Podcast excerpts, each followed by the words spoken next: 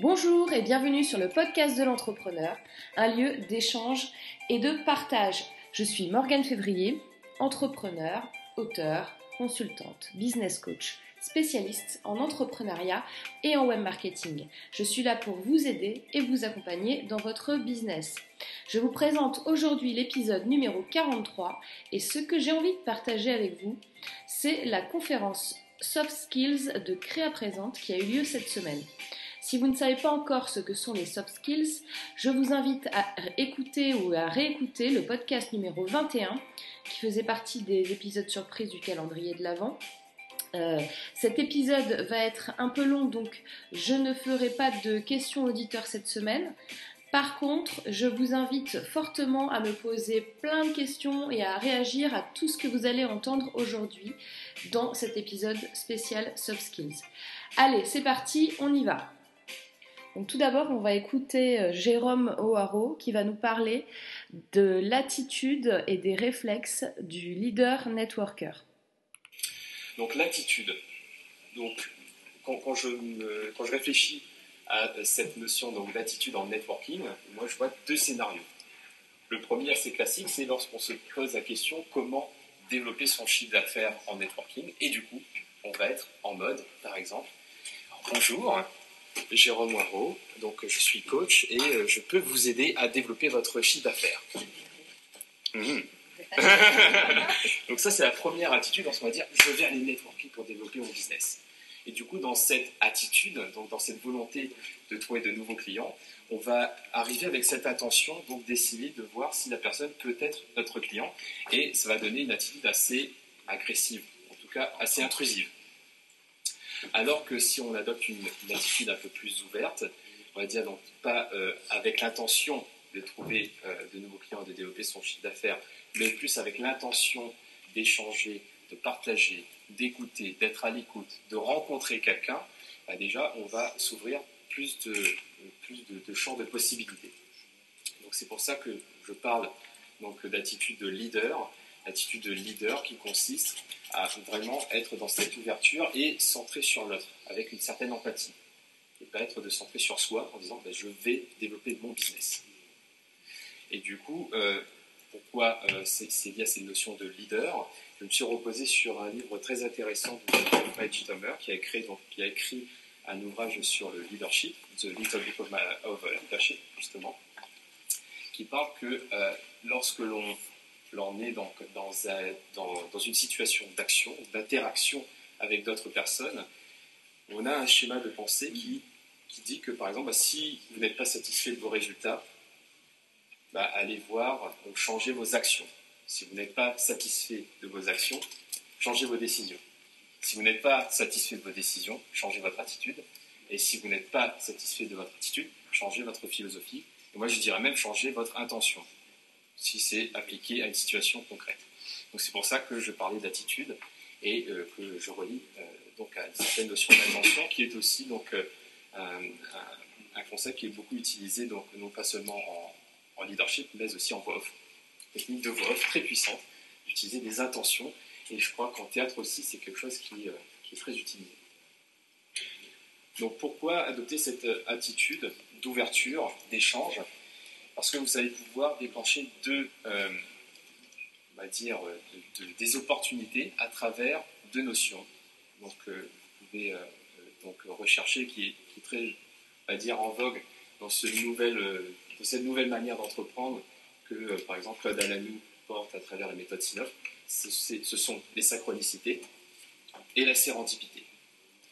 La, synchronicité, c'est lorsque, par exemple, vous allez à travers euh, un événement, vous dire je vais être ouvert et euh, pas chercher à avoir un objectif.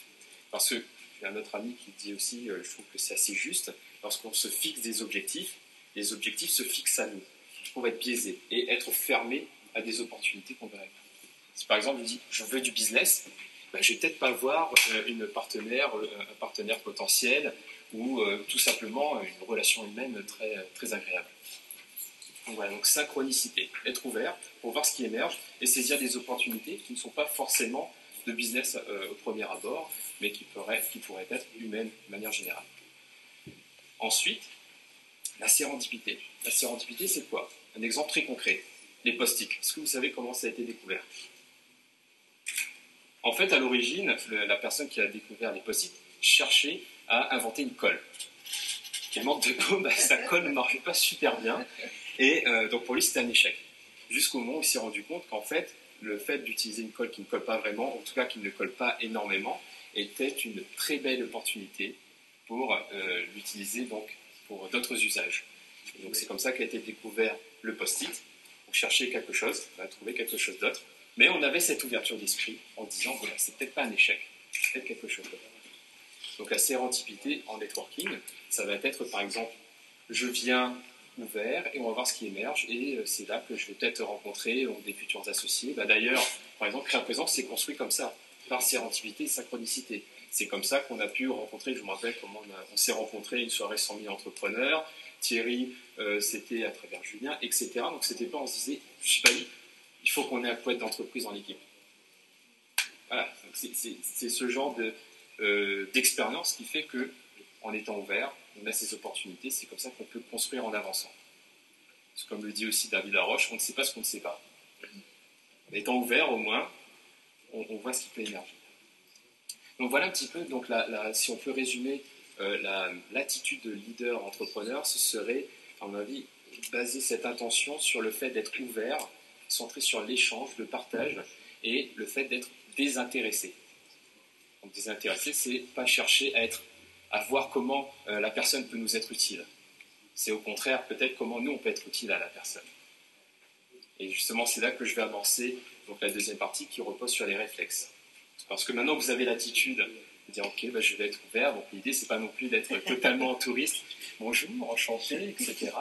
Donc il y a euh, donc des réflexes très concrets à mettre en, application pour justement euh, mettre en exergue cette attitude de leader networker.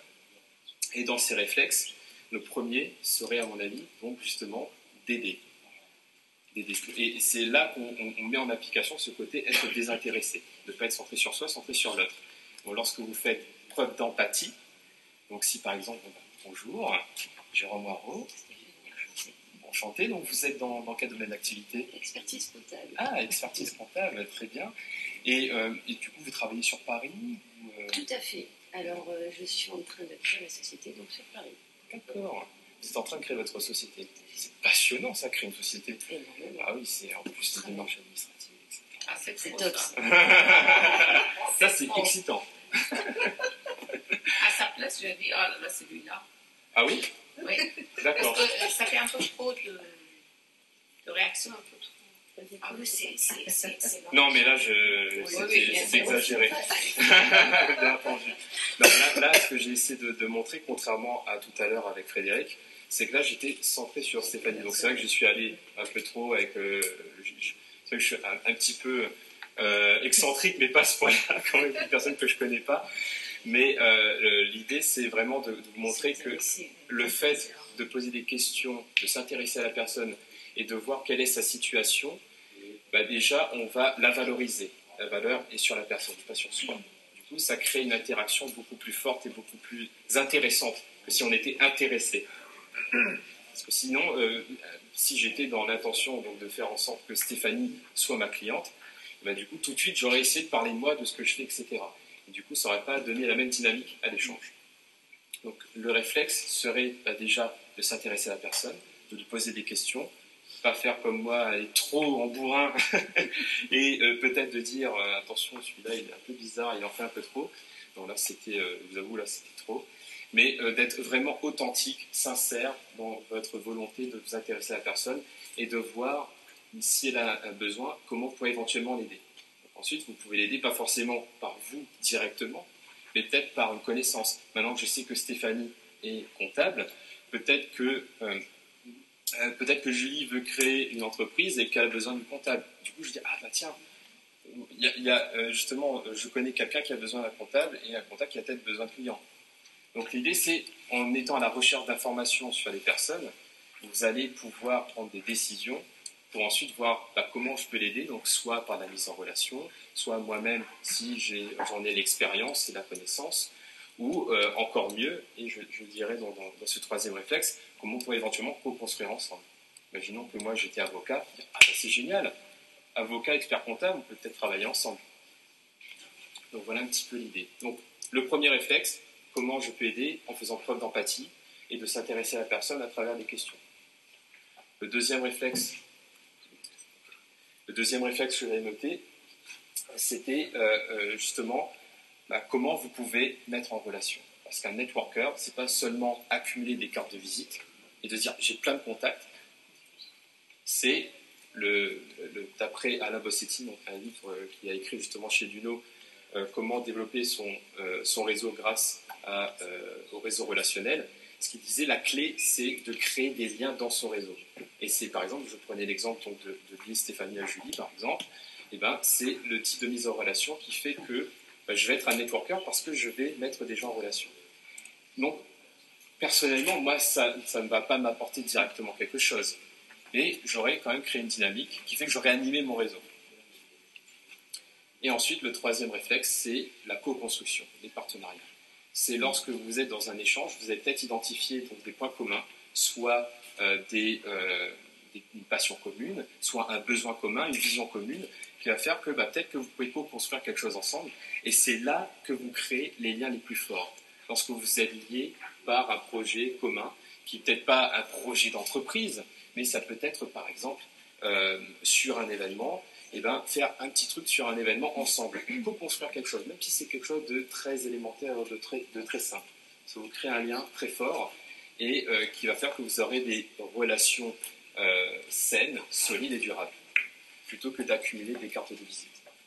Et donc plus vous serez dans cette dynamique, dans cette attitude d'ouverture, de mise en relation, de, euh, de lien, plus vous allez consolider votre réseau, plus on va penser à vous, et donc peut-être plus vous aurez des recommandations. Et donc c'est pour ça qu'indirectement, au long terme, vous allez euh, avoir plus de chiffre d'affaires, etc.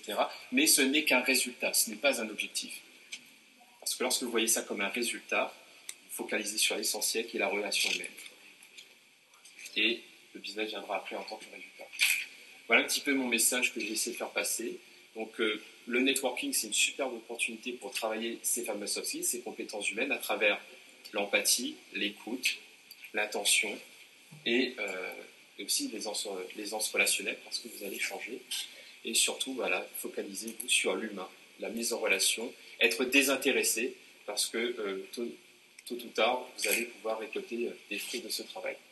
Donc j'espère que vous avez bien compris le message de Jérôme sur euh, le networking euh, et, comment networker. Vous l'avez compris, le plus important de toute façon, c'est l'humain, la relation humaine et d'adapter les réflexes dont euh, il, vient de parler. On va passer maintenant à, une nouvelle présentation de Thierry Ménard et Muriel Ben-Simon qui vont parler euh, de comment développer euh, votre personal branding en identifiant vos talents et en apprenant mieux à vous connaître. Voilà, je vous passe tout de suite l'extrait. Tout d'abord, le personal branding, qu'est-ce que c'est? Eh bien, c'est la manière de. C'est un processus pour gérer et créer sa marque. Quelle marque Vous allez me dire, eh bien, tout simplement votre marque personnelle. Et qu'est-ce qu'une marque personnelle? En fait, c'est une combinaison entre votre identité, votre, votre moi, tout ce qui vous concerne, vos valeurs, vos missions, vos ambitions, et l'image que vous allez projeter et comment elle va être perçue par votre cible. Donc en fait, c'est une rencontre entre les deux. Je vais vous démontrer, et je pense que vous en êtes convaincu, que l'enjeu d'une euh, marque personnelle authentique pour un entrepreneur est primordial parce qu'en fait, c'est sur lui que repose en fait euh, toutes les pierres, toute son identité, euh, pour lequel il va devoir se mettre en avant, agir et convaincre. Voilà. Donc première partie en fait de ce processus, c'est tout d'abord à la découverte de soi et découvrir bah, tout simplement qui on est. Donc on va faire un, petit retour euh, sur soi, que ce soit donc en accompagnement avec un coach ou même avec un photographe. Euh, qui euh, tous les deux on va jouer en fait un rôle de, miroir euh, pour que vous, vous ameniez en fait à des prises de conscience sur vous. Alors moi je vous propose un petit exercice qu'on ne va pas faire là, mais que vous pouvez faire chez vous. qui est appelé le cercle de réussite personnelle de Robert Diz. Alors c'est simple. Pour savoir qui on est, en fait, il faut qu'on travaille sur sa vision, mais au sens large. En fait, je vous propose de vous détacher complètement de votre projet, de votre objet. Vision du monde idéal. En fait, en gros, pourquoi on est ici On a bien une mission à accomplir, et autant qu'on l'accomplisse le plus justement possible, en accord avec soi, donc qu'on soit porteur de sens, pour que euh, cette histoire qu'on est à raconter, elle soit perçue au plus juste possible pour sa cible, et pas n'importe laquelle. C'est inutile de plaire à tout le monde, le message sera dit. Mission. Ben, en gros, dans un monde idéal, comment moi je le perçois, quelle est la mission Qu'est-ce que j'ai envie d'apporter sur Terre Comment j'ai envie de contribuer à rendre ce monde idéal Ambition. Bah, en fait, si on ne se fixe pas ne serait-ce qu'un objectif, une ambition, euh, bah, on a beau faire des projets, euh, se mettre en scène, euh, trouver des offres, si on ne sait pas en gros jusqu'où on a envie d'aller ou de visualiser au moins un objectif, bah, en fait tous nos efforts seront un petit peu, serviront à rien. Et son rôle. En gros, quels sont les talents que je vais pouvoir déployer au service de ma mission? De la même façon, en fait, quand euh, on réfléchit un peu sur son image de soi, il y a plusieurs aspects. Il y a l'aspect donc euh, son historique, il y a l'aspect des valeurs qu'on en incarne, et puis il y a aussi son image visuelle. Euh, la photo peut servir un petit peu de miroir, en beaucoup plus performant, parce que le miroir, très vite, on est limité, on ne peut pas se regarder de dos, on ne peut pas se voir en situation quand on est au travail. Donc, moi, je travaille en fait avec la photo pour créer des situations où euh, la spontanéité sortira sur les photos, pour qu'ensuite vous puissiez aussi analyser un petit peu ces, attitudes que vous ne connaissez pas forcément visuellement. Vous les connaissez en situation de vie, mais vous ne les connaissez pas, vous ne les avez jamais vues concrètement. Donc, pour ce faire, on a des, techniques qui permettent de lâcher prise, donc, euh, notamment avec Béatrice, euh, sur lesquelles je travaille avec l'improvisation où euh, l'improvisation, par le jeu de rôle, par la mise en situation, euh, par quelques exercices, va permettre de complètement occulter euh, l'aspect prise de photo et du coup vont créer des conditions favorables à la prise de photos spontanée sur lesquelles déjà vous serez beaucoup plus naturel. Donc on se débarrasse du sourire un peu forcé qui ressort extrêmement mal sur les, photos de CV. voilà, ce, je ne vais pas faire tous les exemples, mais c'est entre autres ce qu'on peut faire. Entre autres, euh, la photo va aussi permettre de créer, enfin l'improvisation va aussi permettre de créer des situations dans lesquelles on n'a pas l'habitude de se mettre. Donc on va sortir de sa zone de confort, on va faire des choses comme par exemple danser, sauter comme une grenouille, faire tout un tas de choses euh, qu'on n'a pas l'habitude de faire et sur lesquelles on va ressortir enfin, en mode spontané avec la photo. Et donc des fois ça peut décoincer la personne sur ben, justement ces choses qu'elle n'ose pas faire la prise de parole en public euh, Quand il y a rencontre entre son identité et l'image en fait qu'on projette, qui est complètement cohérente avec son, son moi, ses, valeurs, et eh bien forcément on va attirer pile sa cible. En fait, il faut viser juste, comme dans un. Par exemple, si vous cherchez des photos photoshopées. il faut cibler dans le cœur, de cœur à cœur par exemple, si vous cherchez des, photoshopés, euh, des photos photoshopées, venez pas me voir parce que c'est pas du tout ma spécialité. Et, Donc. Alors, la troisième partie. Alors. Ouais. Alors, la troisième partie, une fois qu'on a identifié son identité avec ses caractéristiques, ses différences, euh, ses valeurs, ses visions, ses rêves, en fait, en gros, on, a tous les éléments de notre histoire. On a une histoire à raconter.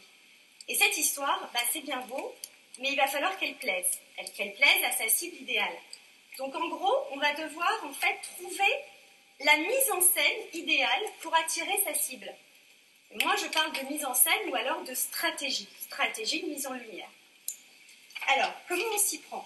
On repart toujours du centre, moi, entrepreneur, avec l'offre. Euh, la stratégie de communication, donc en fait, en gros, on va reprendre les détails de notre identité, notre style, les éléments de différenciation par rapport aux autres, notre contenu, le message fort, qu'on va décliner sur un support de communication. Mais ce n'est pas la peine de faire euh, différents supports de communication, puisque le plus important, c'est de trouver le bon support qui sera lu par votre cible. Donc ça ne sert à rien d'inonder. J'espère que vous avez bien compris à quel point votre image est importante et le personal branding est important pour un entrepreneur. Je vous invite à écouter ou réécouter euh, le podcast que j'avais fait justement euh, spécialement dédié à cette thématique de personal branding. On va maintenant écouter un extrait de Découvrez votre GPS universel et gardez un œil sur votre route pour créer un bien-être de chaque instant avec Julien Bourré et Olivier Saint-Lô. Alors ce qu'on vous a pas dit, c'est que ce GPS, vous l'avez tous. Vous l'avez tous, vous l'utilisez tous, mais pour la plupart d'entre nous, il est mal branché, en tout cas, il n'est pas bien réglé.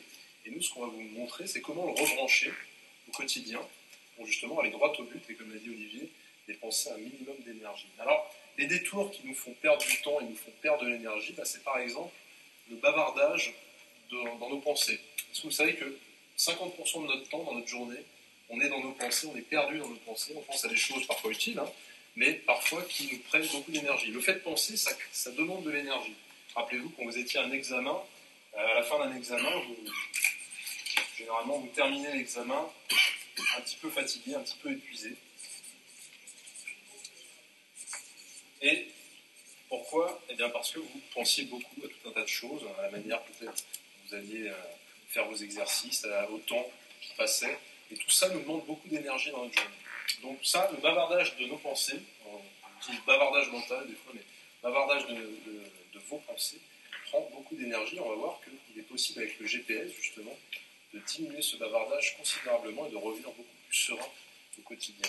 Il y a autre chose qui nous fait perdre beaucoup d'énergie euh, durant la journée, c'est les perceptions extérieures. Si vous travaillez en open space ou si vous êtes chez vous et qu'il y a du bruit aux alentours, tout ce qui vient perturber un petit peu euh, notre mental, plus ou moins positivement, ça peut être de la musique, ça peut être des choses agréables, sollicite notre cerveau et donc potentiellement va nous demander de créer des pensées de ah tiens un tel euh, vient de passer devant moi, ça me fait penser que j'ai oublié de lui dire ce que je devais lui dire hier, j'aurais dû lui dire hier, ça me préoccupe. Et donc cette préoccupation me fait perdre du temps peut-être pour réaliser mon objectif qui est d'envoyer un mail ou faire mon travail d'aujourd'hui toutes les perturbations, pardon, toutes sollicitations extérieures viennent constamment euh, nous titiller un petit peu au quotidien.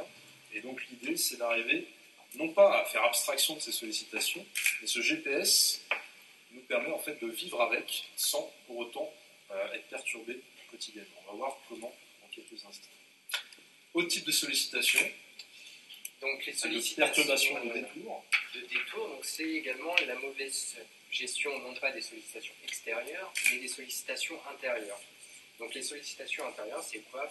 C'est les tensions, c'est les douleurs, c'est les mauvais positionnements, c'est euh, tout ce qui va provoquer aussi finalement un certain espèce de bavardage intellectuel.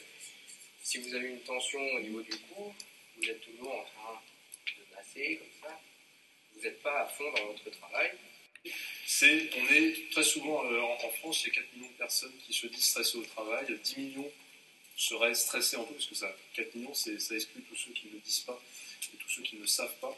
Euh, donc euh, c'est un problème de société et qui nous prend beaucoup d'énergie. Le stress, ça demande de l'énergie pour créer du stress, tout simplement. Hein. C'est notre corps qui crée du stress en fonction de la manière dont on perçoit les contraintes de notre environnement et la manière dont on perçoit nos propres ressources pour faire face à ça. Et constamment, tout au long de notre journée, on, fait cet équilibre, cette, balance entre les contraintes et puis moi, comment je vais faire pour euh, faire face à ces contraintes. Et tout ça, ça nous demande de l'énergie, ça nous demande de calculer. On se projette souvent dans, des scénarios futurs, il va m'arriver ça, est-ce que je vais être à l'heure pour mon train de 19h euh, Ou des scénarios passés, j'aurais dû lui dire ça, j'ai oublié de lui raconter ça, euh, ou je suis pas très content de la réunion qui vient de se passer. Bref, on remâche des choses et le stress nous demande de l'énergie. Donc en fait, c'est une déperdition d'énergie pour arriver à notre point B on est au point A, vous avez un mm. projet à rendre, vous voulez aller au point B, le stress va venir vous parasiter un petit peu, faire un petit détour, justement pour arriver à votre objectif. Alors, le GPS universel, c'est quoi? Vous l'avez tous avec vous, physiquement même, c'est votre œil. mais votre œil au sens large, c'est-à-dire votre regard, fois sur vous, sur votre environnement, sur vos ressources, sur vos contraintes. Votre œil, vous l'avez tout le temps avec vous, et pour autant, on ne pense pas toujours, mais c'est notre un de nos plus grands atouts. Et nous, on va vous expliquer pourquoi il est très puissant d'être conscient de son œil, de son GPS universel. On va distinguer trois petites parties. L'œil, il nous permet quoi? Il est branché à une source en permanence.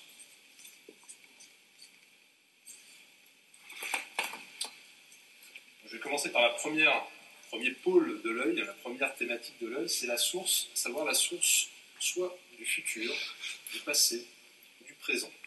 La plupart du temps, on vous l'a dit tout à l'heure, on est branché souvent soit sur le futur, soit sur le passé. On regarde le futur, on regarde le passé, mais on regarde rarement le présent, ce qui nous anime maintenant. En tout cas, 50% de notre journée, on est détourné du présent. Or, dans le présent, le présent, c'est le seul moment où vous créez toute votre attitude, toute votre dynamique, toutes vos prises de décision. Ça ne veut pas dire que vous ne pouvez pas euh, regarder le futur. Je prends un exemple très concret. Si vous avez une réunion à préparer, la plupart du temps, si vous êtes d'une nature un petit peu euh, anxieuse, vous allez appréhender la réunion en vous projetant déjà dans la réunion, vous dire voilà, il va se passer ça, est-ce que, est que j'ai suffisamment d'arguments? Or, l'idée de rester connecté au présent, sur la source du présent, c'est tout simplement de se dire je suis en train de préparer ma réunion. Je suis conscient que je suis dans une phase de préparation. Je ne suis pas encore dans la réunion. Je n'y suis pas encore. Mais là, si je suis conscient que je suis dans une phase de préparation, je me donne toutes les chances pour rester lucide sur ce que j'ai à faire, sur cette phase de préparation, non sur cette phase de réunion. Donc le présent, on va voir justement pourquoi et comment s'y connecter en permanence, en tout cas le plus souvent possible, parce que ça ne nous empêche absolument pas de préparer l'avenir ou de se remémorer le passé. Mais le fait d'y être vraiment pleinement là, ça va nous permettre justement d'éviter de créer du stress. Le stress, il apparaît généralement quand on sort du présent. Dès que vous sortez du présent et vous partez dans un scénario qui ne concerne pas ce qui se passe maintenant, vous avez de fortes chances, de grandes chances de créer du stress, parce que ça ne concerne malheureusement pas la réalité. De plus, pour la partie physique, finalement, être présent, c'est aussi être présent à l'intérieur de son corps, présent au niveau de ses tensions, comme, comme je l'ai dit tout à l'heure. Aujourd'hui, on se rend compte qu'il y a énormément de personnes qui finalement ont arrêté presque de vivre avec leur corps, ils font que le subir toute la journée. Ils le traînent un peu comme un boulet. Donc l'idée, c'est euh, de pouvoir réinvestir son corps aussi et de pouvoir être conscient de ses douleurs, de être conscient de ses tensions au moment présent. À partir du moment où on a réussi à visualiser, même à appréhender un petit peu ces tensions, on va pouvoir soit les observer tout simplement, soit les traiter. Un des deuxièmes euh, éléments forts de, notre œil, et ce qu'il fait en permanence et qui découle sur ce qu'on vient de dire d'ailleurs, c'est qu'il a la capacité de visualiser notre regard. Nous l'utilisons au quotidien. Dès le matin, quand vous vous réveillez, vous regardez l'heure, euh, vous imaginez peut-être le temps qu'il va vous falloir pour vous préparer, ce que vous allez faire dans la journée. Avant de manger le soir, vous visualisez les ingrédients que vous allez mettre dans votre repas, peut-être. Et du coup, vous visualisez en permanence. La question est de savoir de quelle manière vous visualisez. Est-ce que vous visualisez de façon positive ou négative? Positive, c'est très simple, c'est tout ce qui vous procure des bonnes sensations. C'est agréable de visualiser un bon repas, des bons ingrédients. Négative, c'est tout ce qui va vous procurer des sensations désagréables. C'est évident ce que je dis, mais le fait de visualiser un scénario, une réunion qui va mal se passer, je ne suis pas à je ne suis pas préparé, je ne me sens pas bien pour affronter ce rendez-vous, eh bien, ça va créer en vous des mauvaises sensations. Pensez toujours à votre œil, tout ce qu'on est en train de vous dire peut être résumé par juste cet œil-là. Troisième élément de notre œil, c'est nos perceptions. Pour les perceptions, ça revient un peu à ce que je disais tout à l'heure, le fait de subir son corps au lieu de le vivre, de vivre avec plutôt. Les perceptions, dans ces cas-là, on les oublie. On oublie carrément de, euh, de sentir ces petites tensions. Donc, l'idée de se recentrer aussi sur ces perceptions, ça va permettre d'éviter dans le futur des douleurs, ça va éviter des blocages et encore une fois des pertes d'énergie. Les personnes qui travaillent, et encore plus finalement les entrepreneurs, ont une charge souvent, une charge de, stress qui va faire que, pour moi, c'est un peu c'est des athlètes de haut niveau finalement presque, hein, à utiliser finalement toujours les mêmes muscles, euh, que ce soit donc les muscles pour taper, pour utiliser la souris, mais aussi les muscles qui sont en jeu dans le stress. Donc l'idée, c'est de pouvoir aussi, comme un, comme un athlète, travailler sur ces muscles-là, travailler sur la perception de ces muscles-là, sur la perception de leur élasticité, de leur souplesse et de la mobilité de l'articulation qui est en dessous. Le dit Olivier, sur la perception, on se perçoit nous-mêmes aussi quotidiennement, parce qu'on se perçoit optimiste, motivé, confiant. Euh, et la perception concerne aussi la façon dont on se regarde soi-même, au sens large. Et toutes les soft skills dont on vous parle depuis tout à l'heure nous permettent justement de changer le regard que l'on porte sur soi-même et de changer de perception. Et donc d'avoir une énergie différente au quotidien. Alors concrètement, pour rebrancher ce GPS de façon efficace et puissante, comme j'ai vu qu'il nous restait très peu de temps, quatre mots qui vont vous permettre de résumer la manière de brancher ce GPS. Je suis mon présent. Alors je suis mon présent, vous pouvez le prendre comme vous voulez. Je vous donne cette phrase, vous l'appropriez comme vous voulez, du verbe suivre ou du verbe être. À vous de voir. Pour terminer, la petite touche en fait GPS, on vous a pas dit ce que ça voulait dire. Vraiment. Pour nous, GPS, ça veut dire guidage par soi. Guidage par ses perceptions, par la visualisation et par son présent aussi. J'espère que vous avez bien compris l'importance de vivre dans le présent, de la perception, de la visualisation. Euh, maintenant, on va passer à un dernier module euh, qui est euh, la, la, créativité et l'art oratoire par Vincent Avanzi et Béatrice Doradou. Voilà, je vous retrouve juste après.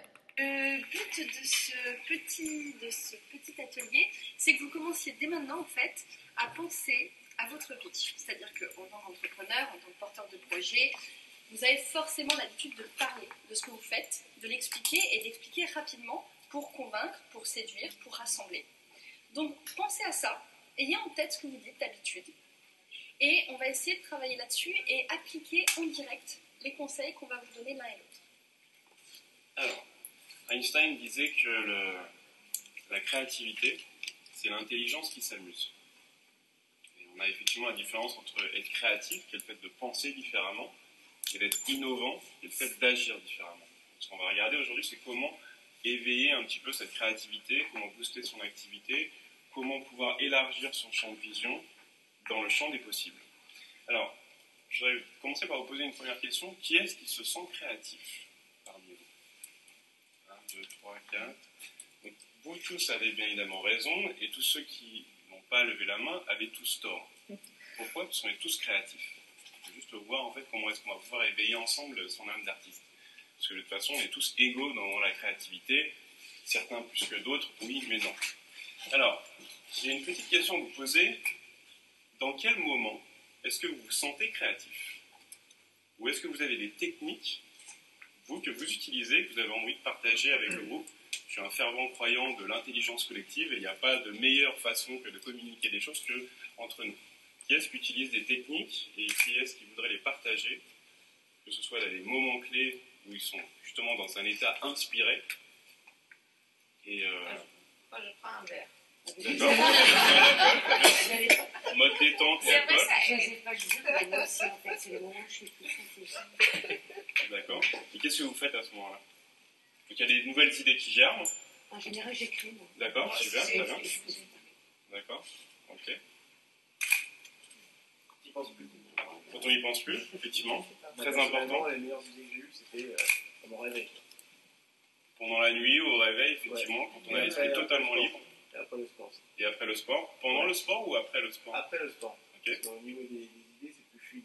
D'accord, très bien. D'autres euh, Oui, euh, discuter avec les autres, en fait.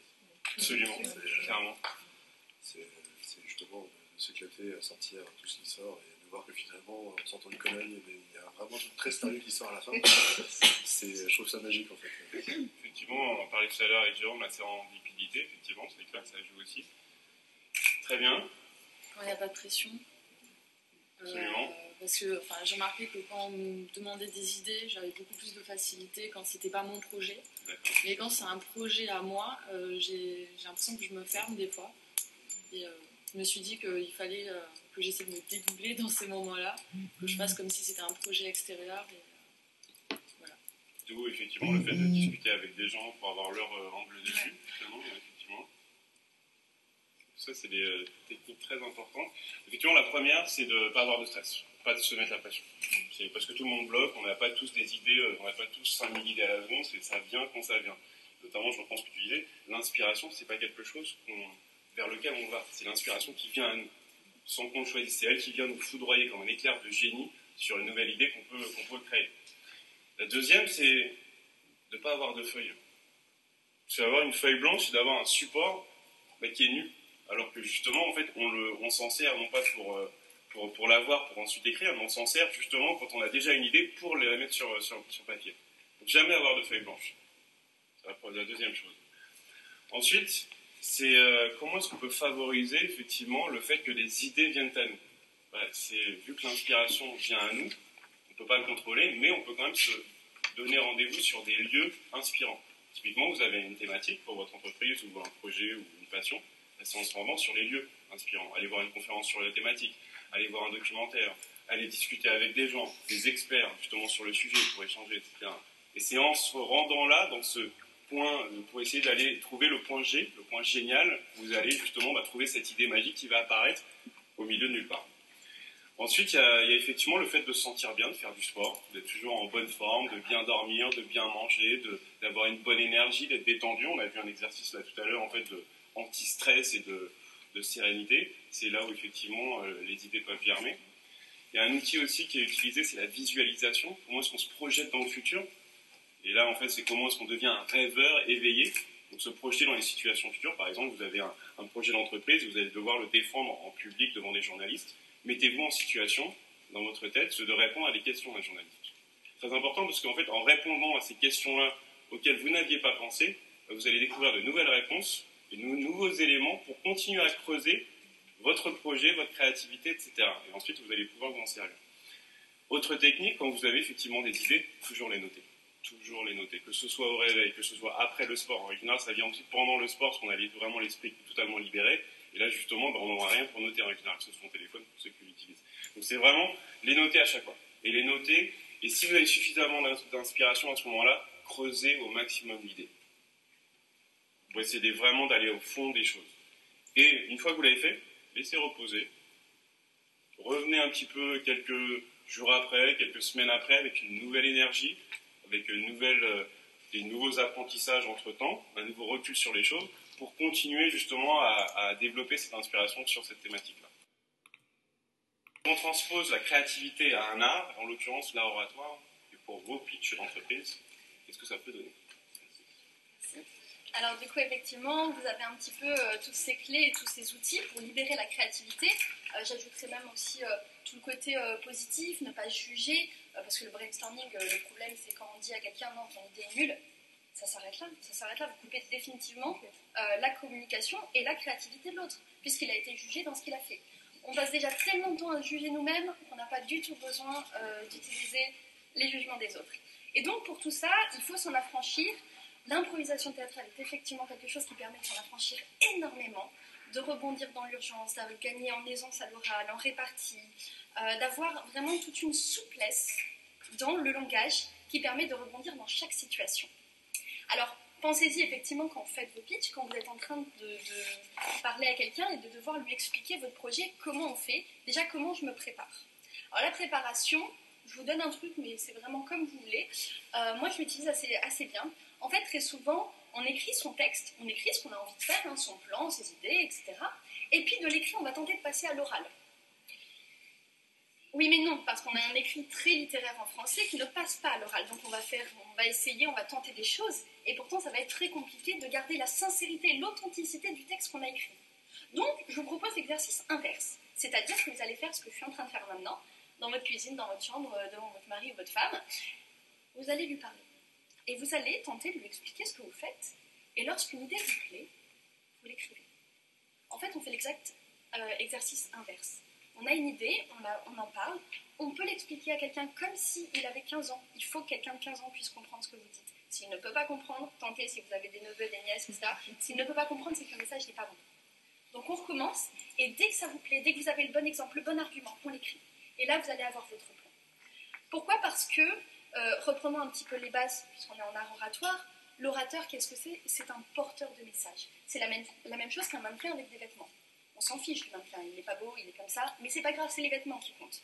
L'orateur, c'est pas grave, c'est pareil, c'est le message qui compte. Donc, comment il va préparer ce message? Avec une petite matrice, je suis après, sur laquelle on va se concentrer sur le fond du message, qu'est-ce que vous portez, qu'est-ce que vous voulez dire, quel est votre plan, la forme, est-ce que j'utilise des mots techniques, je suis dans l'humour, je suis dans le sérieux? Il n'y a pas que le fond et la forme, même si c'est ce sur quoi on se concentre. Il y a d'autres choses.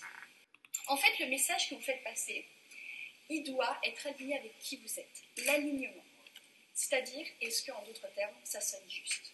Est-ce que ce que je suis en train de dire correspond avec la personne que je suis? L'alignement. Et enfin, la stratégie de mon message, à qui je m'adresse. Parce que c'est bien de faire un pitch qui va pour tout le monde, mais n'oubliez pas de l'adapter. Et ça, l'improvisation est encore euh, une bonne chose pour rebondir là-dessus. Si vous voyez ce que j'ai écrit pour faire cette conférence, mais absolument pas ce que je suis en train de dire maintenant. Et parce que je rebondis sur ce que mon camarade a dit, sur les impressions que j'ai eues sur vos visages et sur ce que vous attendiez de, de cette conférence. Et c'est ça qui me permet d'être complètement libre et simplement dans le présent j'ai entendu, bah, je vais rebondir, même si ça ne correspond pas du tout à ce que j'ai écrit. C'est pas grave. Donc voilà pour la conférence créée à présent. Donc j'espère que vous avez bien entendu euh, tout ce qui vous a été dit là sur cette dernière partie, sur le pitch, la créativité et l'art oratoire. Si vous avez des questions donc sur euh, Créa présent ou sur euh, la conférence en elle-même, surtout réagissez et on verra ça donc vendredi prochain ensemble. Eh bien, c'est tout pour cette semaine. Vous pouvez retrouver toutes les conférences de Créa Présent sur leur site internet www.créaprésent avec un z.fr. Ce 43e épisode est à présent terminé. C'était Morgane Février pour le podcast de l'entrepreneur. Vous pouvez retrouver l'épisode sur mon blog sur buzzimob.fr slash podcast43 ainsi que sur iTunes, Stitcher Radio, Podcast Addict, Podcast France, etc. N'hésitez pas à le partager si vous l'avez aimé et comme d'habitude m'envoyer vos commentaires, vos questions. N'oubliez pas encore une fois de me mettre des petites étoiles sur iTunes pour que je puisse remonter encore plus dans les recherches. D'ailleurs, je vous remercie parce que là, je suis bien bien remontée euh, cette semaine grâce à vous. Et euh, je vous dis donc à la semaine prochaine pour un nouvel épisode. À vendredi prochain. N'oubliez pas de passer un excellent week-end. Bye bye